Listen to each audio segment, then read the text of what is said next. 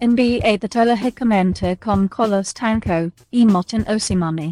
Señoras y señores, bienvenidos a otro episodio de este podcast en el que acostumbramos a hablar de la NBA con Martín Osimani. ¿Cómo estás, Oso? Excelente. En este caso, estamos en plena off-season y una cantidad de movimientos y este, un, un enredo de cartas interminable en el que debería ser algo así como barajar y dar de nuevo.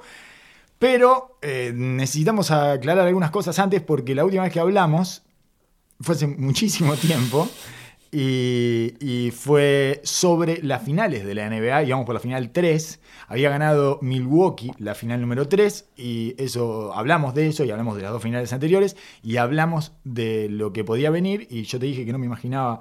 eh, no me imaginaba otro campeón que no fuera Phoenix. Y Milwaukee dio vuelta esa serie. O sea, bueno, Phoenix nunca más volvió a ganar. Después de que yo dije que no me imaginaba otra cosa que Phoenix ganando, Phoenix no ganó ningún partido más en la final. Perdió cuatro seguidos. Fue un golpe bastante duro y, y Milwaukee pudo construir ese momentum, pudo construir ese impulso y no lo desperdició. El, podemos repasar mínimamente lo que terminó sucediendo en esas finales que me puedo tratar de justificar y eso en el camino, porque igual eh, vi, se vieron algunas cosas específicamente que, mm, eh, bueno, eh, no, no, no, no podría establecer como con claridad qué fue lo que le pasó a Phoenix. Es una cosa que, es una cosa que me quedó pendiente, es establecer por lo menos en mi cabeza eh, qué fue lo que, le, pa- lo que le pasó realmente a Phoenix. Eh, no te voy a dejar solo. Creo que dijimos y dimos amplios argumentos por el, cual, eh, por el cual veíamos a Phoenix mucho mejor.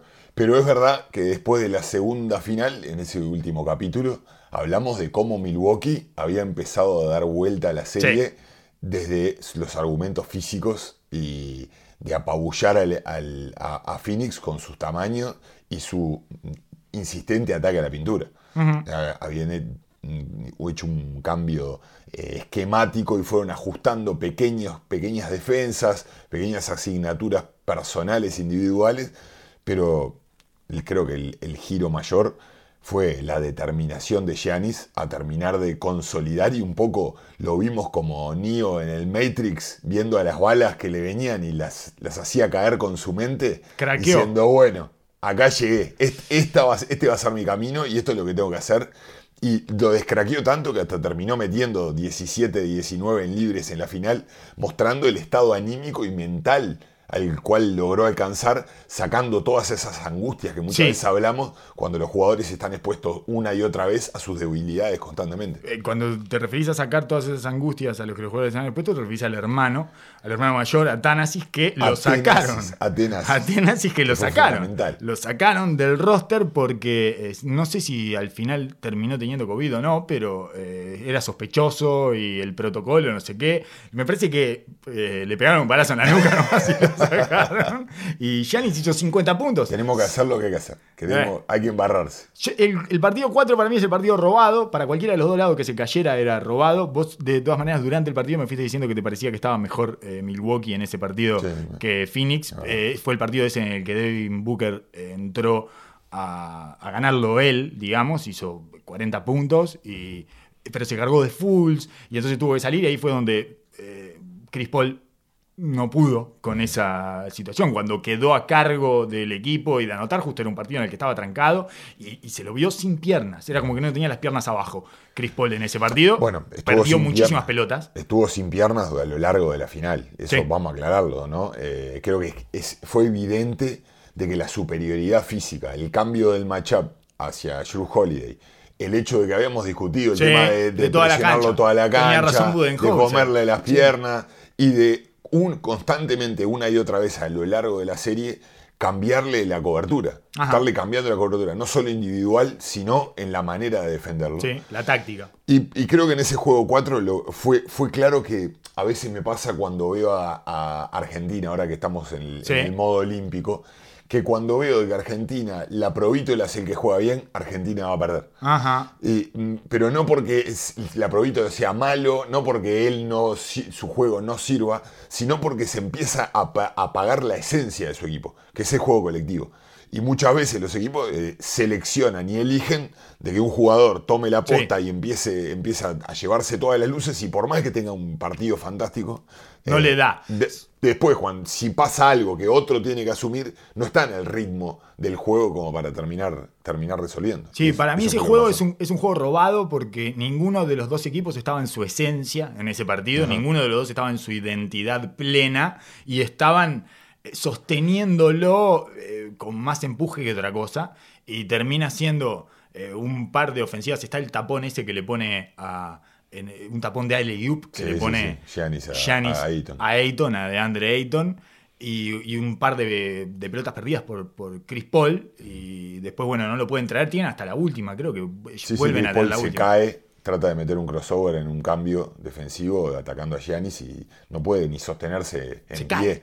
No es que se habló mucho sobre posibles lesiones del de Chris Paul, pero la realidad es que al final del campeonato llega todo el mundo tocado. Sí, Imagínate claro. que Giannis se le dio vuelta a la rodilla, si Sí. no estará golpeado.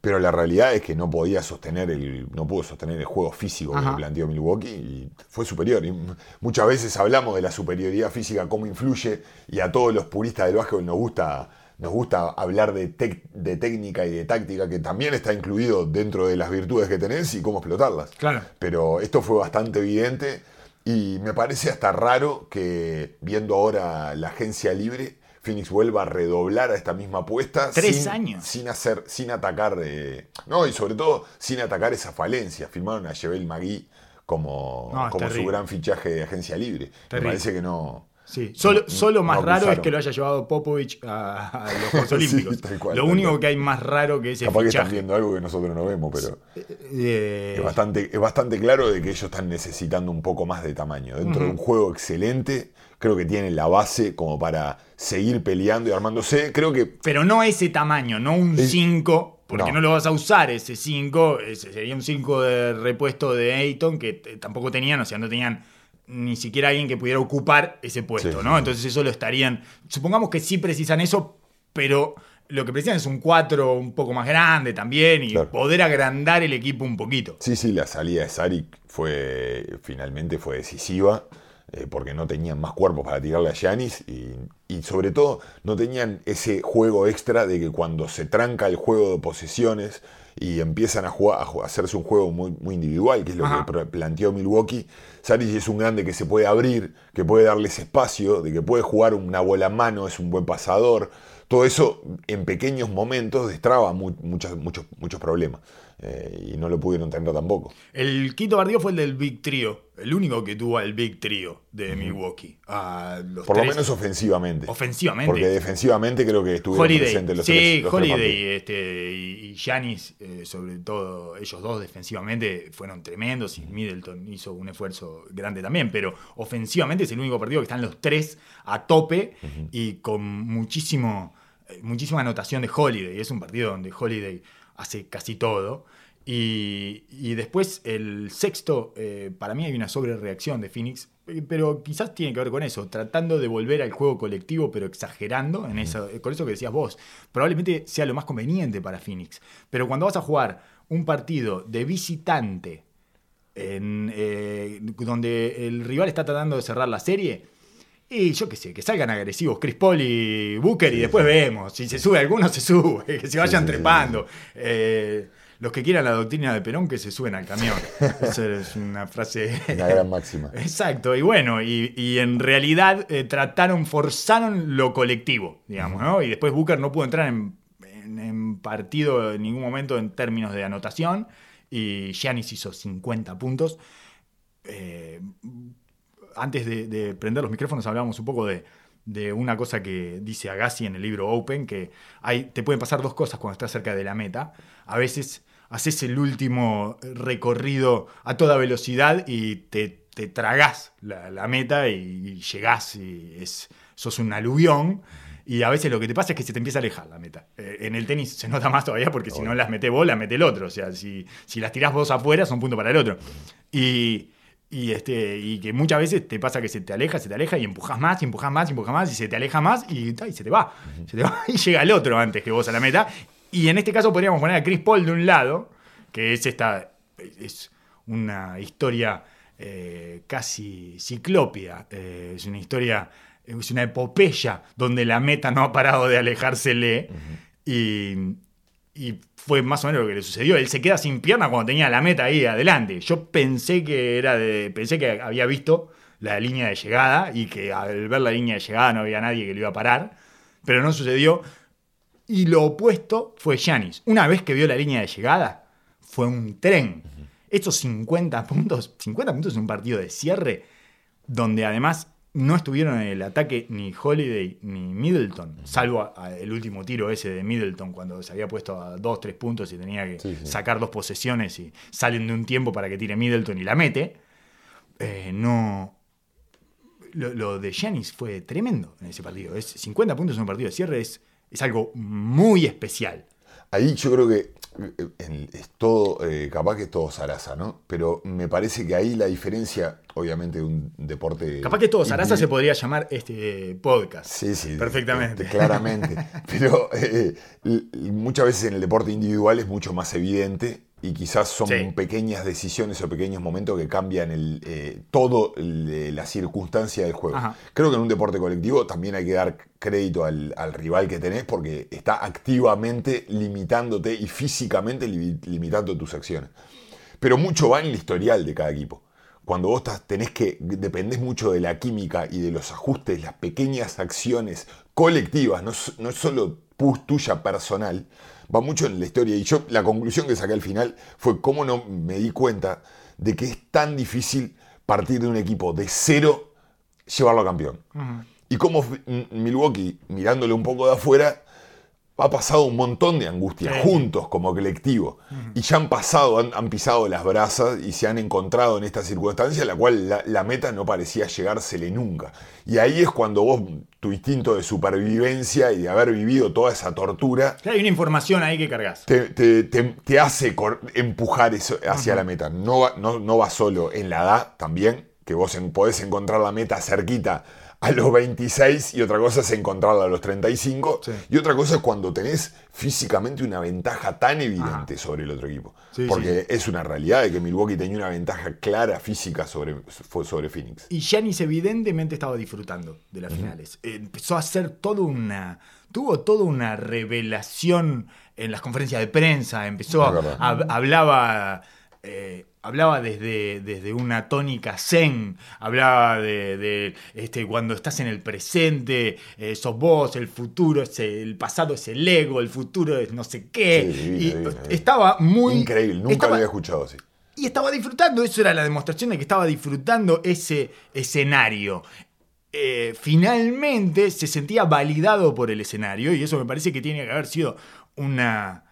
Tiene que haber sido un- una ayuda muy grande, un, un anabólico muy grande para ese empujón, ese sprint final que fue endemoniado y que termina en esa, eh, en esa obra de arte este, de la prepotencia que hace en ese último partido con 50 puntos, del estilo, yo me imagino eh, tipos como Will Chamberlain haciendo ese tipo claro. de cosas en un partido de cierre de una final Sí, justo NBA. Will Chamberlain no, no se le daban los cierres, pero Sí, a Shaq está bien, seguro. está bien, está Eh, bien, sí, sí, el- sí, sí. Eh, me parece que también, no sé qué primero, si el huevo o la gallina. O sea, no sé si este sprint final y este disfrute de las finales es porque alcanza un nivel de madurez después de ciertas experiencias y ciertos años viviendo circunstancias de este tipo. Ajá. O sea, porque, claro, ahora lo vemos y lo escuchamos con todas las luces prendidas, pero es verdad que este año, después del segundo MVP y lo que pasó en la burbuja, se apagaron las luces en Milwaukee. Sí. Nadie más miró para ahí. No. Y la realidad es que las luces se las llevaban, se las llevaron los otros. Ajá, Eh, eso y- le debe haber venido bien también. Claro, exacto, Sí. exacto. Y, y él haber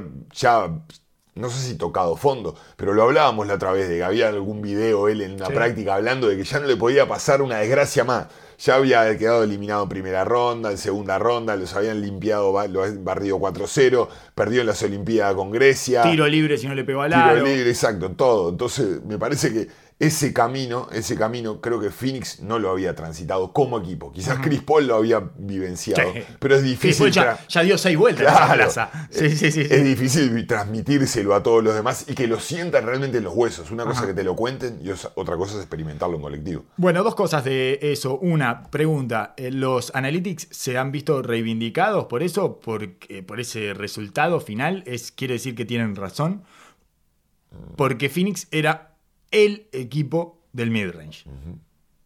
Hubiera sido un cachetazo a los analytics, a los estadísticos que trabajan en todas las franquicias de la NBA, que un equipo que privilegia el midrange, no, no solo eh, lo ejecuta bien y es, es probablemente la parte de su juego más importante, eh, hubiera sido de alguna manera una suerte de ofensa o de agravio, o por lo menos de cuestionamiento a la hegemonía de los estadísticos.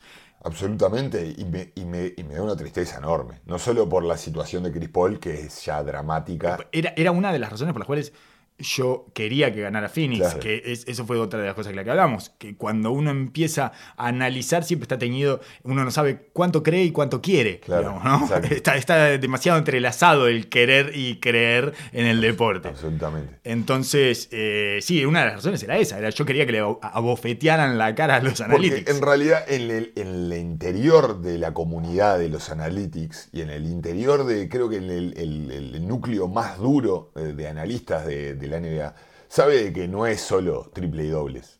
Triples y, ban- bandejas. perdón, o triples y hundidas en el caso Sí. de la NBA y tiro libre. Sabe de que lo- el, el mid-range es un gran arma, pero para, alguien con- para jugadores con cuentagotas. Para quien se lo gana, para las superestrellas, para los que están capa- eh, ultra capacitados para, ese, para esa acción y no al- a, la, a la popula- a la población masiva Sí, de jugadores. está bien. Es, esa es la movida en la cual los analytics y los equipos quieren transitar. Eh, Esos, eso es en, en los que no son muy dogmáticos, porque los muy dogmáticos a, a Harden le sacaron ese tiro. A Harden Bueno, estamos hablando del... de la iglesia. la- exacto. Sí, sí, sí, Estamos sí, sí. hablando La secta de, de los fundamentalistas. fundamentalista, totalmente, sí. Pero se lo sacaron, le restaron una herramienta.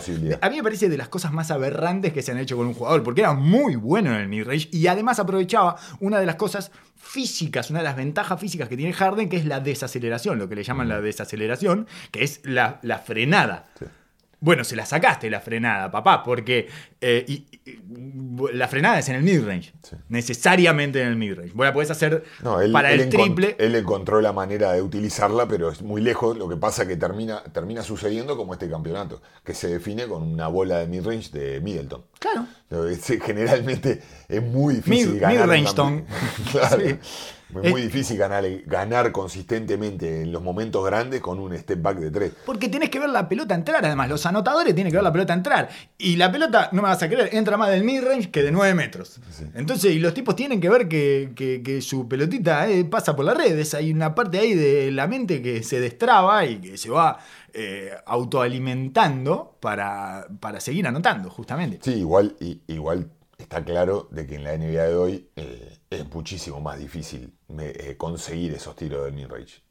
Ya por los tamaños y las dimensiones y por ya el cambio, ya el- el- la, la cobertura de- del drop, del fondo, ya casi que se está extinguiendo. Dado, la- el contexto de, de los jugadores que hay, ya lo, cómo van eliminando los grandes, los grandes poco móviles, ya se está cambiando Bien. el dogma. Obviamente que- Igual tácticamente es lo que dan las defensas. no, y ta- está de vuelta el doble, está de vuelta. Lo que sí son, se están acostumbrando los jugadores a tomar tiros mucho más difíciles, que antes no existían.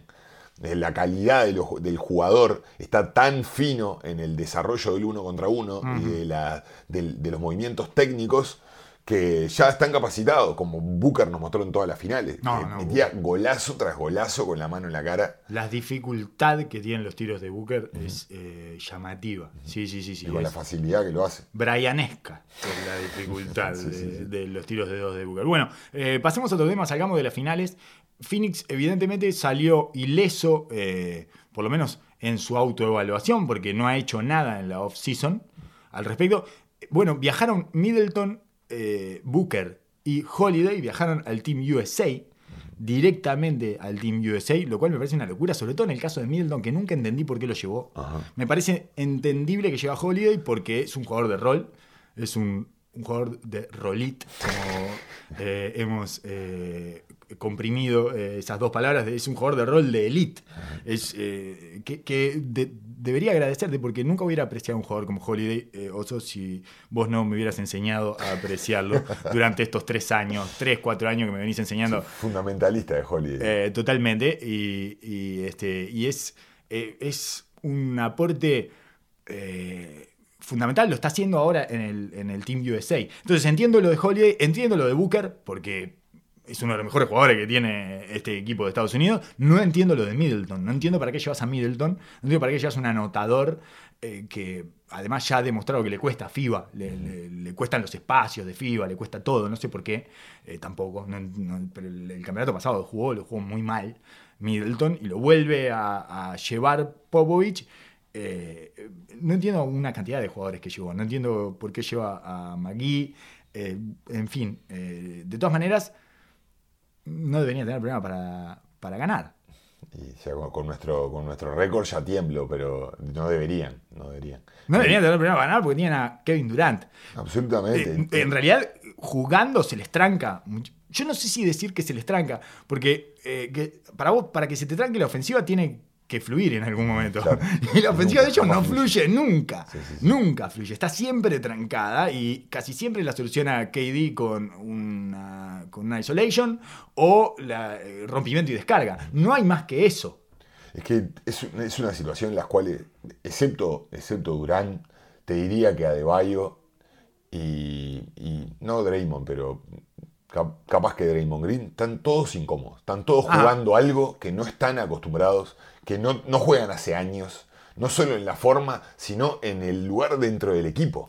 Entonces eso es muy difícil, y más conteniendo tres piezas que vienen nuevas, habiendo tenido una preparación Malísima. malísima y con el desgaste que vienen trayendo de una temporada que estuvo comprimida, que estuvimos viendo cómo no paraban de lesionarse, el desgaste mental y físico que traen, era obvio que iba- iban a empezar para atrás. Sí. Eh, En, en eso seguro. El A mí tema me es que después la calidad individual en un juego que te plantean, levantar el pace y, y jugar todo cambio y que sea un, prácticamente un, un juego de Summer League, ¿no? porque parece una de esas Drew League o Racker Sí. Park, Sí, sí, sí. que los llevan a ese tipo de juego y a todos los equipos de FIBA lo- los, incomoda.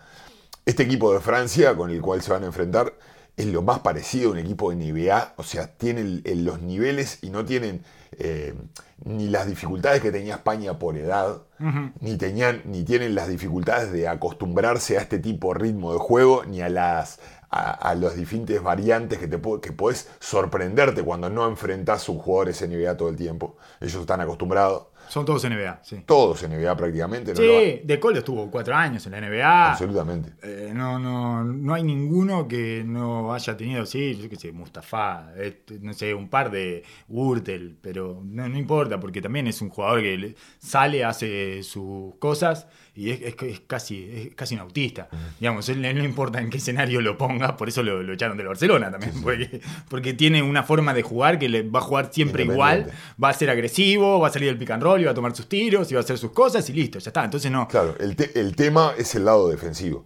Siempre el tema es el lado defensivo. Sí. ¿Cómo haces para parar ese aluvión de, de- de- de golazos que te ponen en la cara? Que vos en FIBA estás todo el tiempo armando esquemas para solucionar eh, movimientos complejos ofensivos grupales, digamos. Ajá. Y este, al final del día, cuando No nada. uno contra uno en una Sí. isla y no hay nada. Sí. No hay nada. Y eso, eso fue lo raro que saltando a, a- a Luca, la última posición de Luca, cómo termina en, esa, ciru- en esa- esa circunstancia. Pero cómo termina con mach- machapeado con Gobert es, ra- es rarísimo. ¿no? Ya se ha hablado mucho de esta situación, pero eh, es muy raro que no se busque un estilo más de NBA, ¿no? De que un estilo de LeBron, porque ya estamos viendo que Luca es la versión de LeBron europea, como, Totalmente. como le habíamos mencionado hace mil años. Sí. Y cómo no, no, no va a esos matchups, cómo empieza, no empieza a abusar de los más chicos, ¿no? De los chiquitos, claro. Y lo somete eh, con, con su físico, que además, eh, si lo va a tener recargado de kilos, bueno, Y- usémoslo. y de- porque también le falta, en, en algún momento, eh, yo siento que le falta, que le, le falta un, un papota boost, Sí, sí. digamos. ¿no? Sí. Ya, ahora que está de moda la palabra boost por la- el refuerzo de las vacunas, eh, me parece que tiene que hacer un papota boost. Y eso trae también una pérdida de kilos. Tiene que perder kilos de, de grasa, tiene que perder kilos de exceso de comida. De de- pero lo- ahí tenemos, volvemos al problema de esto, ya lo hemos hablado, que los balcánicos no tienen, eh, no tienen alto el, el hedonismo eh, del espejo, no se quieren ver bien, para ellos verse bien es otra cosa. Él ya tiene su pelo, tiene un pelo precioso, ¿para qué, ¿para qué tengo que verme los músculos y ser un hombre, un superhombre? No lo tienen eso. No, lo que no tienen es ganas de sacrificar eh, el- la noche después de- del, entre- del partido bien jugado con una, un buen vodka, Eh, sí, charlando en eh, grupo claro, y eso. charlando de cómo, cómo Sí. lo comimos. Exacto. Eso es lo que no quieren la No verdad. quieren, Que tampoco. Está perfecto y los ni pone los así de competidores. ni los bizcochos, ni. eh, Pero yo, así de serio. exacto, yo soy lindo en la cancha. O sea, esa, esa es mi parte. eh, Ahí se Ahí construye mi autoestima. Exacto. Mi autoestima se construye ahí. Pero Jokic lo entendió al final. Claro. Me parece que todavía le quedan dos o tres veces más que se caiga de pico para entender eso. Porque yo tiendo a creer que lo necesita eso, que necesita ese plus para terminar de dominar. Hay una parte física que, que él va sintiendo además a lo largo de, de los campeonatos y, y que, que ya no tiene la aceleración que tenía y, y- Para mí va progresando desde otro lado, porque se ha puesto gigante. Es enorme, un mamut. es enorme, enorme, Y, te enorme. pone el hombre- y por eso te hablaba de no ir a, sac- a- a- a someter chicos. Porque aparte, en un desgaste, en un po- contexto de desgaste de varios partidos del preolímpico, que si bien la manejó de taco, es seguir jugando. Terminó la temporada y siguió jugando Sí. derecho y ahora otra vez en un, una olimpiada mucho más exigente y claramente se lo veía desgastado. hizo, Con- la, con hizo, la- hizo la clasificación además. por eso Estuvo- la clasificación del preolímpico. Que dejó el- afuera, dejó afuera a Lituania en Lituania, Exacto. todo, no sé Tuvo que qué. viajar para Lituania, después tuvo que seguir en Tokio. entrenamiento para Tokio y de seguir jugando. Y ahora ya las últimas, los últimos dos partidos era atrape, era ir fuerte con él. Bueno, España fue, lo dobló todo el tiempo, tiró siete tiros contra España. Tiró Lo siete. hizo maravillosamente bien. Excelente. Partido este Excelente, partido hizo que lo que tenía que hacer. también hizo lo mismo. Batió récord de asistencia en partido de 18 eliminación. asistencias en FIBA son locura. 36 más o menos en la NBA. Eh, En la NBA con dos piques, que lo cual me parece una locura, tiene que cambiar eso de, eso de las asistencias, Mm. porque capaz que eso era eh, la década del 60 tenía sentido, pero ahora con dos piques hacen una cancha, entera. cancha, claro. Yo se la di atrás de la mitad de la cancha y me llevo la asistencia, es una locura. Hasta dos piques te dan la asistencia. En FIBA no. En FIBA es un pique. Por lo tanto, esas 18 asistencias podrían haber sido 25, 26 Ah, en la tranquilamente. Sí, Además, sí. jugando 33 minutos. Es una, una locura lo que hizo. Pero de todas maneras, no tira un tiro en los últimos 3 minutos y medio. Cero tiro en los últimos 3 minutos Sí, y medio. no es solo por la defensa, me parece que ya por un desgaste Eh, físico eh. que ya no le dejaba ese Bueno. segundito que necesita, que vos, claramente con esto que estás aplicando Es- le daría. Le Eso daría es lo que por eso necesitamos el papota boost, Claro. para que en esos, eh, en esos tres minutos finales no tengas cómo conseguir que el tipo no tire. Claro, claro. No, no, no podés, no podés, no, porque, y bueno, porque lo salís a doblar con el grande y lo rompe picando. No rompía a Margasol picando cuando lo iba a doblar. A mí me gustó pila cómo jugó contra España y me, me pareció que hizo lo correcto la mayoría de las veces, pero un par de veces tenía que romper él con el pique al, que, al grande que salía a doblar. Era un grande español. Cualquiera de los Gasol los rompe picando. Bueno, eh, en cualquier caso, eh, va a seguir navegando en Es esa. ¿Eh? Va a seguir navegando en esa, en, en- en esa intríngulis, además. Por eso, por eso me parece interesante eh, lo que pasó en estos Juegos Olímpicos con Doncic, porque sigue su dominio eh, sideral, o sea, ti- tiene un dominio obsceno, es una obscenidad lo que hace, la forma en la que domina, es el jugador más dominante. Para mí no es el mejor porque está Kevin Durant, pero es el jugador más dominante del mundo junto con LeBron James, o sea, esa cosa que domina toda la escena del partido y Kevin Durant, son como los tres tipos que más se adueñan de la cancha y en un momento hay uno solo ahí jugando. Pero le falta ese es, ese, ese momento en donde no hay manera de alejarlo de lo que él quiere, digamos. Esa, esa- parte... Y sigue teniendo ese intríngulis de, bueno, ¿hasta dónde esfuerzo y hasta dónde no? Porque esa, esa es una pregunta que lo va a acompañar durante toda su carrera. A LeBron James nunca lo abandonó, esa, esa duda puesta en el exterior. Él nunca la tuvo, él siempre dice que él hace eh, la jugada correcta. Pero no. Pero no. Claro. Pero no, porque ¿cuál es la correcta? Capaz que lo correcto es forzar. Es forzar. Capaz que la jugada correcta no es ponerla para el triple de la esquina de Kevin Love. Capaz que la jugada correcta es ir vos y darte contra todo y, y terminar vos eh, este, al lado del aro. Y Giannis lo comprobó. Este año ya ni lo compró. Entonces, eh, eh, la jugada correcta en abstracto no me importa. La jugada correcta Hay que en encontrar cuál es la abstracto. jugada correcta para él. Y, y dentro de esto, lo que falta es el papota boost y madurez. Y madurez. Y, pa- y pasar, pasar situaciones y vivirlas, porque nos olvidamos de que tiene 22 años. Por su, por, por su historia y por, y por el camino que ha hecho y por la facilidad con la que supera obstáculos. Nos olvidamos de eso. Y él está en una etapa todavía en la cual, como cualquier joven, eh, eh, joven posadolescente, se siente que es inmortal y por ahora la va llevando con, bueno, la culpa es de los demás. Sí, sí, digamos. y tiene porque parte él- de no razón. no porque él lo haga, sino porque el medio lo lleva a eso y todos estamos fascinados con él. No, y además porque la cabeza de un, en la cabeza de un superhombre como él, que es un superhombre, que es un prodigio, Sí, debe, debe estar por, debe ir por ahí. Sí, porque Claramente. tiene que ir por ahí. Toda la, toda la cabe- todos los alfa terminan pensando que la culpa es de los demás. Y está bien. o sea, en realidad Sí, asumen en su punto responsabilidad. sí, verdad. En un punto asumen la culpa y, y adelante del mundo ellos dicen, soy yo. El problema soy yo. No, yo claro. tengo que ganar, yo tengo que hacer ganar a este equipo. Pero después cuando se van a la casa y se toman la, la vodka con los Sí, amigos y obvio, entiendo. viste, todo perro. Le doy la pelota a Prepelic y lo dejo uno contra nadie y se come la tapa de Batum. Me imagino que en el fondo, en el fondo del alfa está eso. Estoy tratando de imaginarme cómo piensa un alfa porque eh, no estuve. No, no, no he estado ni, ni mínimamente cerca No, de, esa, de esa postura mental. Pero me parece que va a tener, por eso te decía de la madurez de él, va a tener que llegar al punto en el cual él se dé cuenta que lo mejor para él es que venga otra persona y asuma ciertas cosas. Ajá. Porque eh, hasta que él no lo haga, no va a haber nadie en el círculo que se le pare de mano y le diga. No, nadie. Entonces, esto, No, no, esto va a tener que suceder a fuerza de su voluntad o de su madurez. Porque es claro de que él necesita. Es, es tan embriagante lo que hace y tan, tan eh, no, solo, no solo dominante, sino lindo de ver Ah. cómo domina, que hasta sus propios compañeros entrenadores lo primero que hace es dásela, dásela a Luca. Pa, Te hacen cuatro puntos seguidos y dásela, sacá abajo y dásela. Y es, es facilísimo recurrir a eso. Pero no es lo más beneficioso para todos. Sí, este, pero está, pero acá la pasó y se comió una tapa Prepelic. Entonces, yo me, iría con la- en la me voy con eso en la cabeza, no la tengo que soltar. Claro, claro, en ese momento no. Pero para que vos no la tengas que soltar en ese momento, tenés que hacer algunas cositas antes, Ajá. previamente, para comprarte el tiempo, para que vos estés entero, faltando cinco, no te para nadie, porque tuviste, la, tenés el gas en el tanque como para asumir. ¿Por qué no te fuiste a tomar vodka con las eh, amigas españolas? Eh, O simplemente que ¿qué no, te- no tengas que sacar la pelota abajo del aro todas las veces vos. Claro. Tenga que rebotear vos, tenga que as- pasarla de cancha a cancha y meterla en un Sí. milímetro de diferencia y tenga que meter el triple de 10 metros en step back una y otra vez.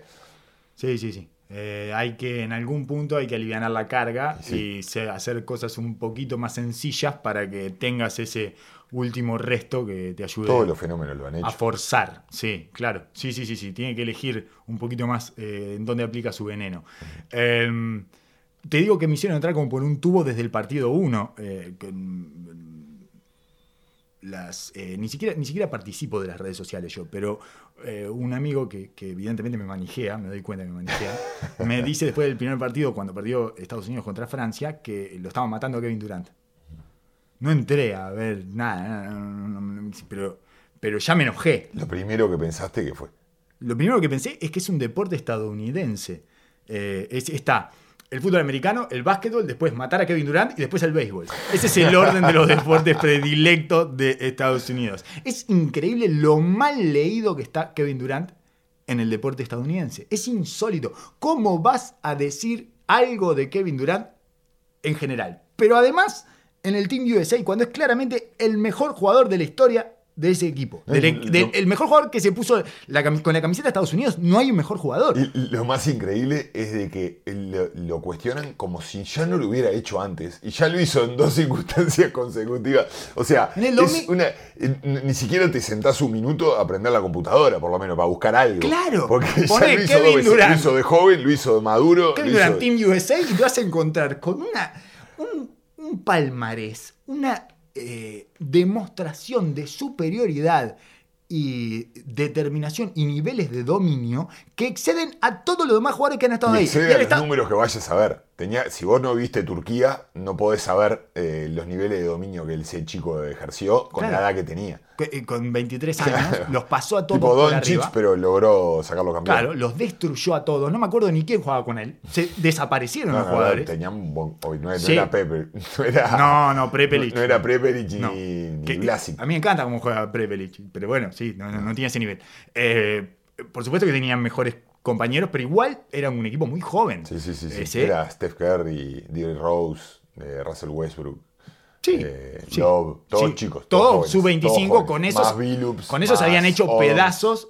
Claro, Más. Odom, con una, Odoms. con una, con una, con, con una- un plantel eh, similar y de mayor categoría, que era el draft ese famoso del 2000. Draft del 2003. 2003, 2003. El draft del Ah. 2003 hicieron pedazos Sí. en Atenas. Sí, sí, sí. Eh, Wade, Bosch, LeBron, todos hicieron pedazos. Y él fue al 2010 al Mundial de Turquía y los atendió a todos. Hizo un desastre. Y después en el 2012, la final, Escariolo defiende cuadrado 1, box and one con Durant. ¿Y sabes cuáles eran los otros cuatro que había en la cancha? Chris Paul, LeBron James, Kobe Bryant y Olympic Melo. Olympic Melo le dicen, déjame de joder con Olympic Melo. Y defendió cuadrado 1 con Durant. A esos niveles domina Durant. Y 2016. Y Río. Y 2016 que hizo 30 de vuelta en la final. Todo, y es el, no es- tuvo ni gracia la es el goleador histórico de la, de la selección estadounidense y es por promedio y por cantidad de puntos. Che, ¿qué habl- ¿Por qué hablan de Kevin Durant? ¿Por qué no esperan por lo menos a que quede fuera de la Claro. NBA? Eh, es, eh, me hizo acordar mucho a la tía Scotty. Claro, justamente. eso, eso es lo que te iba a preguntar. Era la imagen que vi de la cara de la tía Scotty.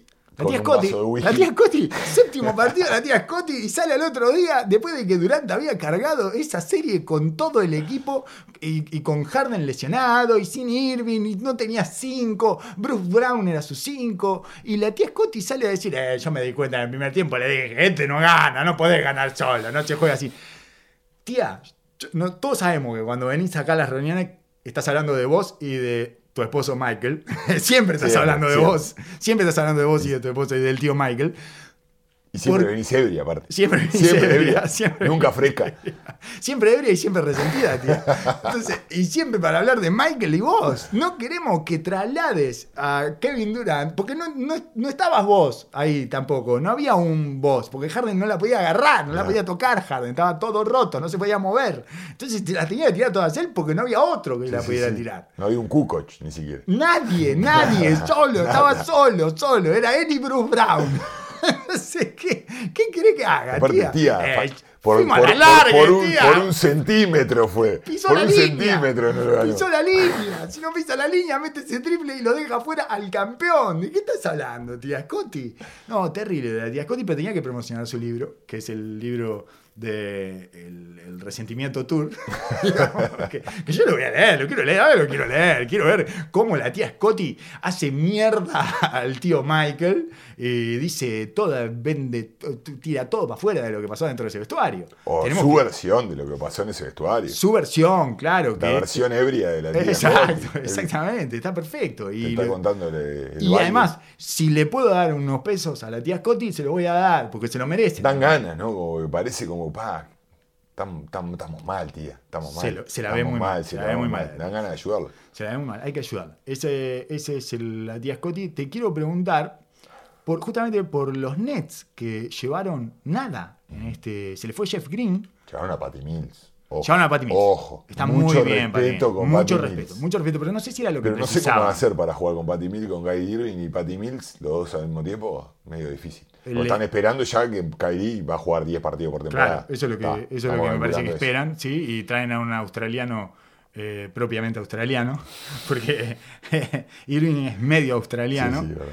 Y bueno, está, vamos a traer otro australiano chiquitito, pero mm, me impresiona que no han hecho ningún tipo de movimiento para cubrir ese déficit que tenían, que es que no tienen cinco, ¿no? Su cinco es Bruce Brown, realmente su mejor cinco es Bruce Brown, y el segundo mejor cinco era Jeff Green. Y que lo dejaron ir para. Lo dejaron ir a Jeffrey. eh, se fue a, a Denver. A Denver, a Denver, exactamente. Sí, Rudy Gay a Utah y. Jeff Green a Denver. ¿eh? Clave para ellos. Era clave, era muy importante. Jeff Green le abría un montón de posibilidades porque sabe jugar además.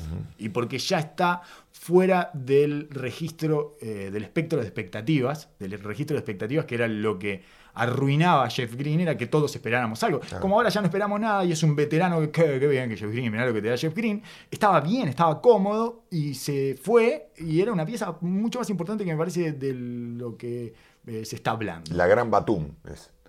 Correcto. Dio la gran Batum. Me libré de mi contrato. Eso se, se llama, por fin me libré de mi contrato, se llama la película. Claro. Y podemos ver, podemos disfrutar de Batum, que volvió a hacer tapones. Volvió a Batum vivir, volvió a hacer a tapones. Batum estuvo. Batum era un gran taponeador. Maravilloso. Cuando- Y bueno, gran pasador.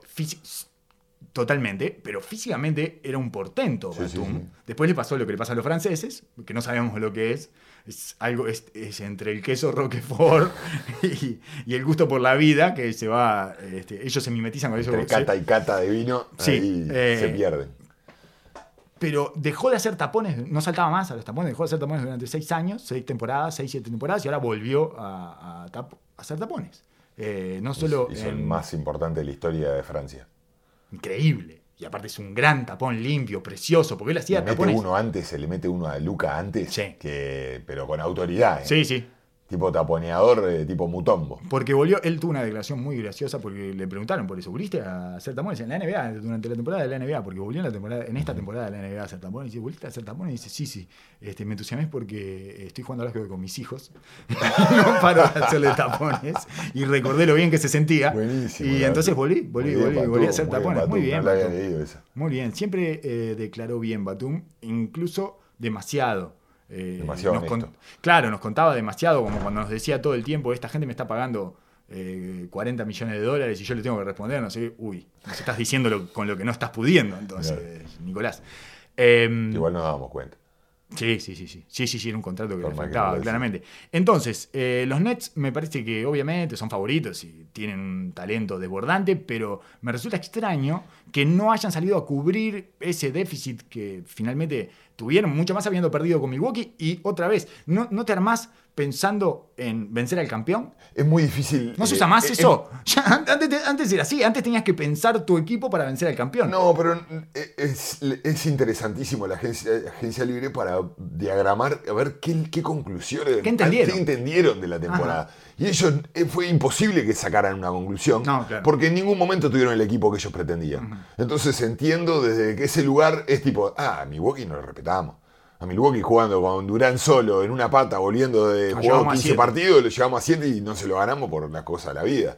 Y entiendo desde ese- esa lectura simple de las cosas y de que un poco están eh, atados a tres mega contratos Sí, claro. que los dejan moverse poco dentro de los, de los márgenes. Y yo creo que dentro de la agencia libre de veteranos también debe ser una cosa como, uy, era jugar con Harden, con Irving y con Durán no la toco ni a palo. Pero está clarísimo, vas a tener co- con, dentro de LeBron eh, y, y Anthony Davis, vos sabés que LeBron le da vida a, a los roleplayers. Pero con estos tres, todos los demás deben decir, no, si voy No. acá es la muerte. De hecho, lo retiraron a la Marcus Aldridge. Imagínate. Sí. No, pero Sí, fuera, sí, sí, eh, fuera de contexto, eh, debe ser un, un poco así. De que Ajá. sí, si bien entusiasman los niveles de talento, y poco espacio queda para los demás, más que un catch and shoot y poca cosa más, y a defender. Y después pegarte con todo lo que se mueva. Entonces vas a requerir jugadores que estén por jugar por el mínimo por jóvenes o por el mínimo por veteranos. Y un veterano va a ser difícil que quiera cumplir ese rol de no tocarla y tener que ir a defender solamente. Para eso aparte hay pocos que lo hagan bien, de hecho. Sí, a mí me resulta muy extraño que después terminen poniendo gente como Blake Griffin, que nunca hizo eso, a hacer eso. Finalmente no funciona.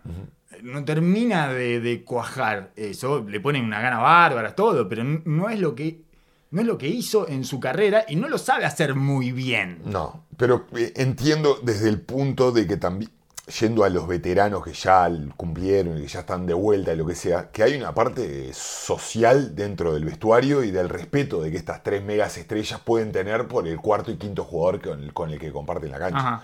Que muchas veces un jugador de estos capaz no te da el máximo, pero es respetado por las estrellas, los mira ojo a ojo, pueden tener un intercambio. Eh, me parece que eso también es importante dentro de la cultura de, de un equipo y por eso eh, los Lakers seguían yendo a buscar a, a, no sé, a J.R. Smith o a Dudley o a este tipo de jugadores, a Dwight Howard, a jugadores que si bien no están en el estatus de ellos, en el nivel de ellos, dentro de un diálogo de equipo, Claro, pero Dwight Howard tiene mucho más sentido para mí que claro, porque Blake ocupa Griffin. una función. Exacto, y sabe, es un defensa, es, eh, encuentra orgullo en la defensa, eh, tiene, eh, siempre tuvo sus berretines, pero ahora ya no los puede tener, etcétera. Entonces, me parece que tiene sentido. Incluso me parece que tiene sentido que vuelva a los Lakers. Es, es una, es una Sí, adquisición. sí, sí.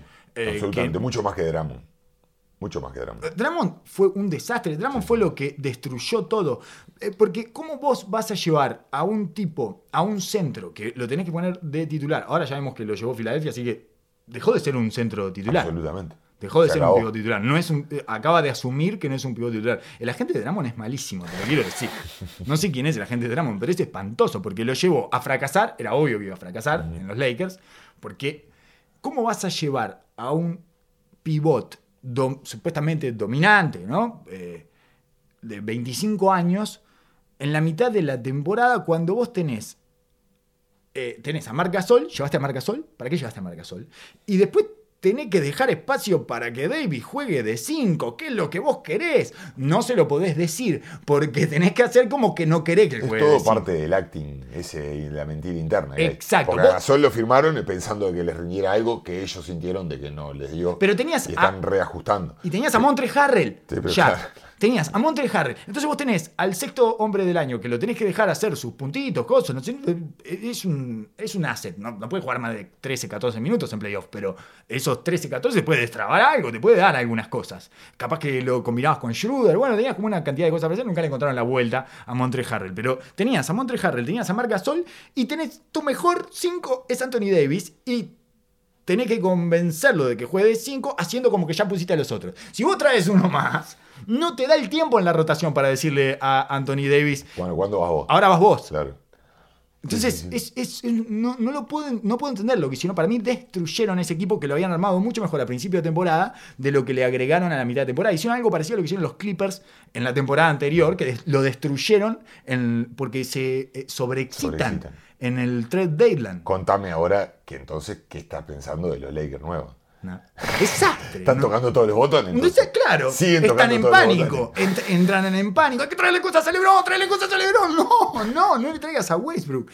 Nosotros tenemos una opinión eh, un poquito Un tal sesgada. de Russell Westbrook, pero ciertamente en términos tácticos muy básicos, ¿eh? no es necesario, eh, no, no, no hay que ser eh, escariolo para darse cuenta que, y bueno, no, no tiene que ser Mike D'Antoni para darse cuenta que no es el tipo de jugador que precisás, necesitas hacerle espacio, no otro más que vaya para adentro, otro más. Un jugador más que necesita la pintura y necesita. Es cierto que él come de las descargas y el- la brecha que se pueda generar a partir de eso. Es cierto que eh, LeBron James lo, lo puede hacer circular, que puede hacer el corte ese a 45, ¿no? El típico corte Sí, a sí. 45 del que, del que el propio LeBron ha comido también, digamos. Es ese corte que, que es eh, este es un- como un tren a toda velocidad que pasa y bueno, se la- después de que rompen por abajo, en general. Pero en- así eh, no era un ataque que fluyera mucho ya el de los Lakers. Ay, corto de espacio. Bastante apretado de espacio. Justito, justito, justito. to- y, y le, y ten- tenés la casa llena de muebles, abuela, y te trajiste un gran danés. ¿Qué vas a hacer con esto? ¿Qué vas a hacer con esto? Se va a reventar contra todo. No, yo no lo puedo creer, no puedo creer eso que hicieron. Me impresiona mucho más eso que la gente, eh, la gente quiero decir, los periodistas y eso no hablan en Estados Unidos de ese problema, hablan mucho más de la edad, las edades de los otros, no sé qué. Sí, llevaron a Arisa también, que está, está retirado para mí, Arisa. Pero bueno, es, es tarantinesco, es, es- ese es el tipo de desafíos que le gustan a LeBron James. A mí me hace acordar al Cleveland que armó LeBron James después de perder la final con, con Golden State y con Durant, que fue a buscar a todos los amigos y a mitad del año tuvieron que desmantelar todo. Con. Isaiah Thomas, Derrick Rose, eh, Wade. Cr- Crowder, Wade y Corber. Y bueno, tuvieron que, tuvieron que abortar la misión a mitad de temporada, que terminaron llegando a la final igual, pero con Jordan Clarkson, con George Hill, con, no me acuerdo quién más, Sí. pero eh, ese, ese equipo me, me dio la impresión de lo mismo. Me desesperé porque Durán me, me ganó, o sea, Golden State le ganó de punta a punta, no hubo, no hubo excusa. Y ahí lo primero que fue, que fue ir a buscar a los Todos. amigos, a todos. Quiero traer todos, todos que estén a la altura porque después van a la final y esto no me rinden. Sí, lo de los veteranos es tráeme todo lo que haya. Claro. Todo lo que haya, todo lo que haya de veteranos, todo, todo, todo, todo, todo, todo, tráeme. Y yo solo confío en los veteranos porque los jóvenes no saben jugar. Y le llevaron eh, dos. eh, ¿Cómo, ¿Cómo podemos llamar? Rainmakers. Son estos eh, Rainmakers tremendamente irregulares, que son Malik Monk, que son tipos que hacen. Es, es- es rarísimo la vida de Malik Monk. Malik Monk no queda fuera de la rotación durante cuatro partidos y después hace 30 y después hace tira uno de 12 durante tres juegos más y después vuelve a hacer 28 y tiene una semana donde eh, lo ves en todos los highlights. Y el otro es eh, Kendrick Nunn, que mm, es, eh, para mí es válido, para mí es un, es un jugador válido y que finalmente mm, eh, nunca terminó de confiar en él, pero, pero le puede solucionar algún problema. Me parece que tiene mucho más sentido Kendrick Nunn que Westbrook. Absolutamente. Eh, porque Sí, sí, si te hubieras quedado con KCP y con Claro. Kendrick Nunn viniendo del banco. Y Caruso. Y Caruso. y Eh, sí, capaz que, eso me, me parece que tiene mucho más sentido sí, eso. Y además eh, tenés unas piernas jóvenes que te pueden traer puntos, es muy picante, eh, te puede destrabar en algún caso con puntos de la nada, de ah, ofensivas rotas. Eh, Quizá lo puedas hacer defender un poco mejor. Westbrook además es un pésimo defensa. Es mucho peor que Harden defendiendo Westbrook porque es, eh, es anárquico. Es Sí, que anárquico. es lo, lo peor que puedes tener. en Lo peor, lo peor que te puede pasar, porque Harden ya sabes que eh, va a defender bien el poste y después nada más. Sí, sí, sí, que tenés que. Te va a hacer dos cosas y vos tenés- armás un esquema alrededor de eso. Pero con. Westbrook no sabés si contás para tirarle uno bueno, si, el la- si podés meterlo del lado de la ayuda, si va a, a- a taponear arriba o te va a hacer defensa Si va a perseguir o le va a pegar una piña en la boca de la cortina. Entonces no sabes qué va, qué va a pasar. Él toma decisiones mucho peores en defensa que en ataque. Es increíble lo que estoy diciendo, pero toma peores decisiones en defensa que en ataque. Y entonces eh, va a descontrolar todo eso que no es algo que le guste especialmente a LeBron James. Es cuánto caos está dispuesto a Un aguantar LeBron freak como James. LeBron, uno de los más grandes de la NBA, que quiere tener todo bajo su, bajo su control. Llevaste a- al tirano a ver si conviven. Para mí, lo. Bueno, viene bien a exterminar a LeBron James. Para mí es el ángel exterminador. Y ya exterminó a los Washington Wizards. No me quedó nada acá, ya rompí todo. Y se va para Los Ángeles a romper todo lo que le queda a LeBron James. Sí, la Va a perder. No, no tiene ningún sentido. Yo Le- me se le va a imaginaba. quedar con los Taco Tuesday, se le va a quedar con Claro. todo. Con, con- con- ¿Qué es eso que hacen en Instagram? LeBron James hace Sí, una Taco cosa así, los Tuesday, Taco sí. Tuesday, todo. A tener- En un momento va a aparecer Westbrook en los Taco Tuesday. Junta con cada mano y nada, ahora soy yo. Y ahora soy yo de los Taco Tuesday. ¿Qué pasó? Va a venir vestido de taco. En va a ser el padre de va, se va a quedar con todo. Et- et- Yo me imaginaba tácticamente de que podías, lo podían utilizar en esta función tipo Bruce Brown que había encontrado en Sí, de Houston. cinco. Que había sido muy productiva, eh, de 5, coordinando y cayendo, abriendo la cancha, pero después que cuando empecé a ver los tipos de movimientos que habían hecho y por quién lo habían cambiado, rápidamente No, no se tiene, fue esa idea. no tiene tiradores, no tiene nada. Claro, aparte ni siquiera es que Lebron, a Lebron, un pick and roll entre él y Lebron, eh, le van a respetar el tiro a Lebron y pasarle por arriba como para que él role. No. generalmente a Lebron no lo cambian o le van por atrás. Entonces tampoco va a sacar ventaja ahí. La verdad que es extrañísima la decisión y muestra unos niveles de desesperación alarmantes. Sí, eh, solo, solo me parece que hay que cuidar más a, a Ricky Rubio, que lo mandaron a Cleveland. Es espantoso lo que le pasó. ¿Cómo terminó en Cleveland? Se va a hacer otro tatuaje. Sí, se, va a hacer, se va a hacer el, el- un tigre. Sí, se va a hacer en el, en el otro Los va a brazo. hacer mejor, los va a hacer mejor, un, un poquito mejor lo va a hacer. A Cleveland sí, él hace mejor mejor. a todos los equipos No, va. y, y Cleveland tiene un core ahí. Hay que ver qué, qué pasa con, con este, con este nuevo jugador que, que eligieron en el draft, que todo el mundo habla maravilla de Van Mosley. Eh, hablan maravilla. El grande. Y tiene, claro, y el 4. Y firmaron a Jerry Dalen, que está Cinco bien. años, perfecto. Va Sexton y Garland. Se sacaron a Drummond de encima. Se sacaron bastante de, lo- de- de los contratos tóxicos que tenían. ya no está que Kevin Lobo, sigue estando Kevin Lobo. Sigue estando. Es Kevin fundamental que no esté más Kevin Lobo. Bueno, Kevin Lobo está retirado. paso. Es el próximo paso. Que luego está retirado. Está retirado desde que hizo la tapa desnudo de ESPN. Ahí fue que se pinchó él mentalmente. Claro, Nunca claro. tendría que haber hecho eso. Claro. Eh, me parece Sí, que no sí, somos. No podés volver igual después de eso. No, me habías dicho el año pasado que Miami eh, se quedaba muy corto y tuviste razón, ¿no? Eso fue eh, uno de los prejuicios eh, que más funcionaron. Miami se quedó cortísimo, Sí, sí. cortísimo. Nunca puedo y salió este año a buscar dureza. Dureza mental. Sí, Me parece que se quedaron un poco cortos de tamaño. Porque ya ahora la NBA no es solo dureza mental, sino dureza de, de mental y de tamaño. Y ta, Milwaukee marcó la, marcó la cancha, pero ya vamos viendo. Con Filadelfia, con. Mismo, te diría, eh, obviamente los Lakers, pero mismo con Denver, eh, con, con Jokic. O sea, ya las estrellas van, van yendo más hacia lo- los multidimensionales grandes, porque hasta, hasta Doncic te somete. Claro. Eh, que tenés que tener un poco de tamaño atrás. Pero bueno, ellos siempre creen esta, esta cultura que ellos tienen y ta, vamos a poner todo, piñas. bulldog a la piña. Sí, sí. Por más que seamos chicos, te vamos a comer a las piñas y con los dos blanquitos. Claro. Te pongo los blanquitos para que tire. uno por vez igual, ¿eh? Ya no van a confiar más en los dos. Dos blancos juntos, no, no, no, los dos blanquitos juntos no. Los dos blanquitos juntos solo en situaciones desesperadas o en temporada regular, Claro. ahí por la mitad. Pero los dos blanquitos Cuando juntos. jugamos en Orlando le ponemos los dos. pero después, Exactamente. uno a la vez. Oso, muchísimas gracias por haber hablado conmigo durante todo este rato y durante todo este año y el año anterior, que son el mismo año y que hemos hablado mucho menos de lo que hubiéramos querido hablar, eh, porque justamente eh, se nos ha complicado para establecer esta burbuja en la que escapamos de la realidad. Esto es el final de esta temporada, de este podcast sin nombre, que tampoco tuvo, no tuvo ni nombre ni temporada. Así que cerramos bien, cerramos parejito y redondo, como nos gusta a nosotros. Oso, bien prolijo. Siempre lo, lo fundamental es la prolijidad. Eh, creo que nunca has estado en un espacio con tanta desprolijidad. Hacia eso te he llevado yo. Soy el Russell Westbrook de los podcasts y me enorgullezco de que estés conmigo a cada minuto, también de que me escuches y que no me hayas sopapeado por las barbaridades que he dicho y que te he hecho decir que eso es mucho peor. Ah, ha sido un placer y, y siempre sigo con la, con la tiranía hasta morir. Perfecto. Y algún día deberás explicarme por qué Utah llevó a Hassan White. Muchas gracias. Será hasta la próxima temporada. ¿O no? NBA datola hicamenta com kolos tanko, emotin osimani. Dopcast. Forward, the arbitrary dad.